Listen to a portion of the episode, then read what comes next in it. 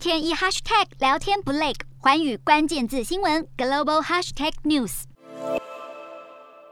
而柬埔寨作为东协的现任轮值主席国，总理洪森应对缅甸军政府的态度也备受瞩目。而日前，洪森是敦促了缅甸的军政府领袖敏昂莱，应该允许东协特使与遭到罢黜的翁山苏姬会面。对此，敏昂莱他并没有给出正面的回应，只表示军政府正在促进国内的人道援助计划。那么这场对话是截至目前为止，柬埔寨总理洪森对缅甸军政府发出的最强烈呼吁，也显示出了他致力推动动区域和平进程的决心。由联合国支持的东协五点和平计划是东协和缅甸之间唯一有效的正式外交倡议。但是东协各国的领导人始终认为，缅甸军政府无意参与这个计划。因此，直到缅甸的军方结束对国内民主人士的敌对行动，并且与外界展开对话之前，东协都将禁止现任领袖敏昂莱出席东协的重要峰会。